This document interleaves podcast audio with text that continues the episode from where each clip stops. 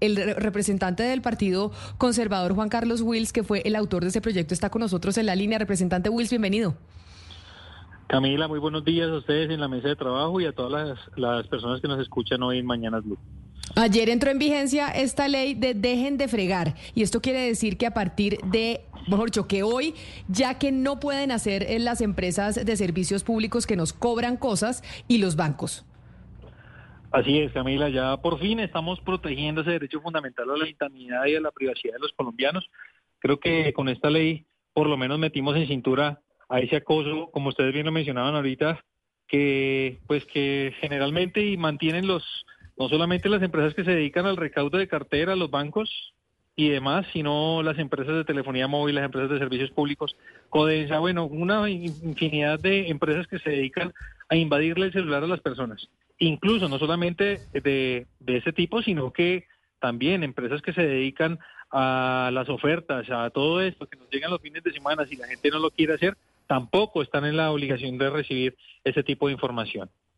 Representante Wills, eh, yo aplaudo la medida y, qué bueno, pero eh, también me parece un poco paradójico que al final, si estas empresas no cumplen, entonces el usuario eh, tiene que meterse en justamente lo que no le gusta, que es llamar, hacer un reporte, esperar en línea, seguramente mandar unos emails, mandar unos unas, unas constancias de que la empresa violó eso. Entonces, ¿qué hay, qué garantías hay de que primero tienen, van a cumplir y que esto no va a implicar hacerlas cumplir una tarea eh, adicional e indeseable para los usuarios. Bueno, esa ya es la segunda labor que vamos a hacer, que es nosotros estar muy vigilantes a las superintendencias, ya sea de financiera o industria y comercio, que son las dos superintendencias que tienen que estar vigilantes y, por supuesto, las que tienen que imponer las sanciones, como bien lo dice la ley. Las sanciones, pues obviamente son sanciones bastante complejas porque pueden ir hasta dos mil salarios mínimos legales mensuales vigentes o hasta la eh, eliminación y suspensión permanente del banco de datos, que es decir, que ya no podrán ni siquiera contactar bajo ninguna circunstancia a sus consumidores. Eh, por supuesto que pues nos toca, la única forma de, de, evidenciarlo es con las quejas de los colombianos, cuando la gente evidencia que lo están llamando en horarios no hábiles, poner la queja ya sea si lo están llamando de una entidad financiera en la superintendencia financiera o si lo están comunicando de una empresa de bienes y servicios en la superintendencia de industria y comercio. Esas son las dos únicas vías, pero pues no podíamos dejarle y quitarle la potestad a las superintendencias que son las que vigilan estas instituciones para que impongan estas eh, fuertes multas y sanciones a estas entidades. A nosotros lo que nos corresponde desde el Congreso es ya empezar a hacer esos debates de de control político, eh, nosotros en un mes ya estaremos mandando el primer derecho de petición a las dos superintendencias para que nos informen frente a las quejas que han recibido y las decisiones que se han tomado al respecto. Representante, ¿estamos hablando solamente de llamadas telefónicas que reciben los ciudadanos o también de grabaciones programadas por un call center o mensajes a través de, de WhatsApp o mensajes de texto? De absolutamente todo. Las, hoy quedó incluso que no solamente la gente va a poder ser contactada únicamente en, en horario hábil, sino que además no la van a poder contactar más de dos veces a la semana. Es decir, si mandan un mensaje de texto y mandan un mensaje por correo electrónico, ya hicieron uso de las dos formas de contacto, ya no pueden llamar a la persona, no pueden hacer otro eh, tipo de uso de mensaje sino que dos veces contactada la persona ya no la pueden volver a contactar durante toda la semana. Y además aquí también hay una cosa importantísima, es que no podrán comunicarse bajo ninguna circunstancia de en las referencias personales. Hoy son tan abusivos que es que llaman a las referencias personales a decirle que la gente no ha pagado. Entonces hoy ya queda prohibido la comunicación con las referencias personales de las personas. Representante, no sé si usted ha identificado este truco o le han comentado, y no sé si es a raíz de su iniciativa, pero a mí, por ejemplo, me están llegando cuatro o cinco llamadas semanales de teléfonos de Malasia, de Taiwán y de Bélgica. Y, bueno, en algún momento contesté y eran empresas de telefonía celular y bancos eh, jodiendo, perdóneme, perdóneme la palabra. No sé si ha oído de esto y su ley cobija también este tipo de abusos porque, bueno, dirán, no es un teléfono colombiano, es uno de Malasia, nosotros no tenemos nada que ver. Sí, señor, no, aquí digamos que lo que hacen es que el problema es que hacen los bancos que como usted bien le puso y en algún momento en este mismo medio dijeron, han debido ponerle dejen de joder, porque realmente eso es lo que pasa con los colombianos nos están molestando y atosigando el celular. ¿Qué pasa con este tipo de, escenarios? Es que los bancos contratan con unos operadores que se dedican al recaudo de la cartera. Operadores que desde acá, sino que utilizan telefonía eh, extranjera, porque ahora resulta que nos llaman desde todos los lugares del mundo, pero pues vienen responsabilizados frente a alguna entidad financiera. Cuando llaman, llaman de, en representación de un banco o, de, o, si ya es un cobro jurídico, pues de representación de la eh, institución que hizo el compro de la, compra de la cartera. Todos estos temas están vinculados dentro de la ley, así que metimos en cintura absolutamente a todos los que se encargan de molestar a los colombianos.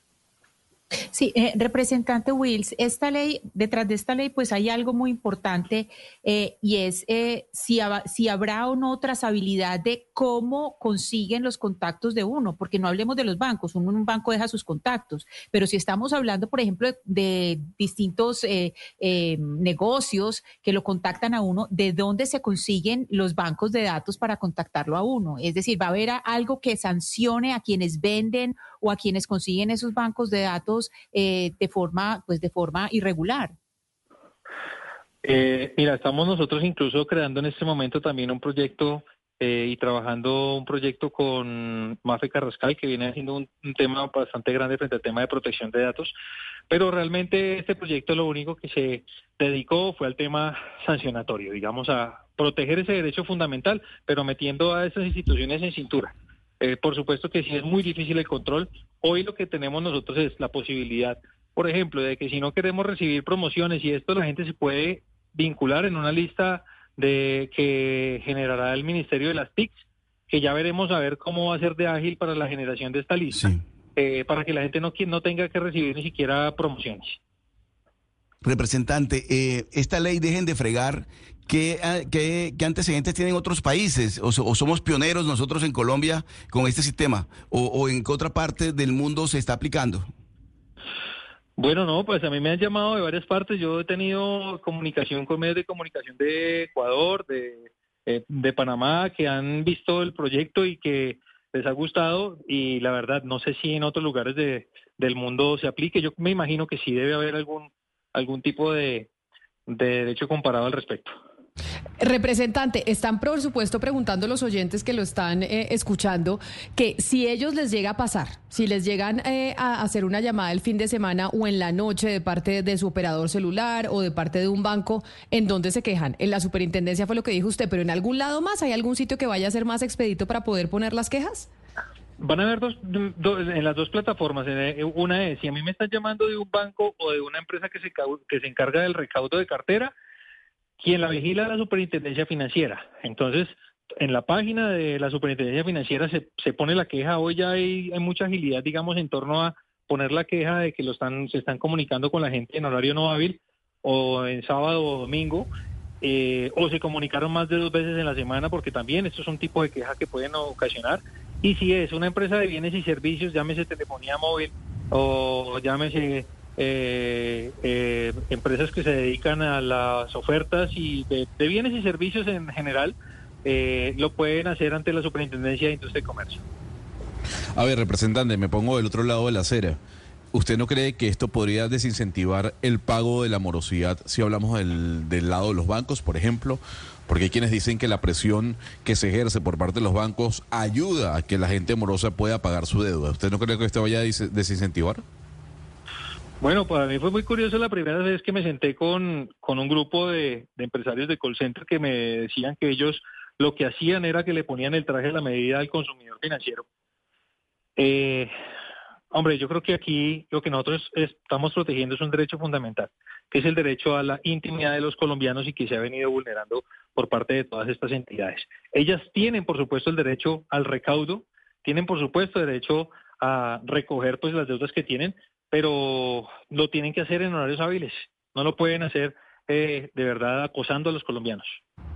Pero tengo una última duda, porque yo les ponía el ejemplo aquí a mis compañeros que no son solo las llamadas, sino a mí me ha sucedido con Claro en particular, que de un teléfono que me, van a cobrar, que no es ni siquiera mi línea, no es que me llamen, sino que me aparece un mensaje negro y me bloquea el celular. Es decir, se me vuelve negra toda la pantalla y dice usted, está en mora, tiene que pagar esta factura. A uno le pone pues como dismiss, que uno puede ponerlo, pero sí le interrumpe lo que uno está haciendo en ese momento y es súper... Eh, seguido.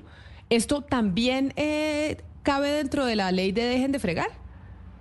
Sí, pues por supuesto porque es una forma de acoso. Yo creo que pues ahí es donde empezaremos a, a evidenciar realmente qué tan eficientes van a ser las superintendencias de Industria y Comercio y la Superintendencia Financiera, pero pues ya les estaremos dando un, esperemos que sea positivo el próximo reporte, nosotros mandaremos el derecho de petición en un mes exactamente para que nos contesten y nos den informe de cómo ha sido, pues primero, qué es lo que han hecho ellos en cuanto a, las, a la recepción de las quejas y reclamos y segundo, cuáles han sido las sanciones que han interpuesto.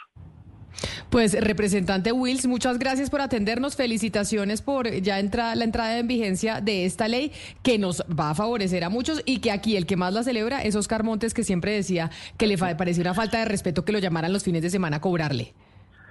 Camila, muchas gracias a ustedes por atenderme y pues por supuesto que aquí estamos listos para lo que necesiten.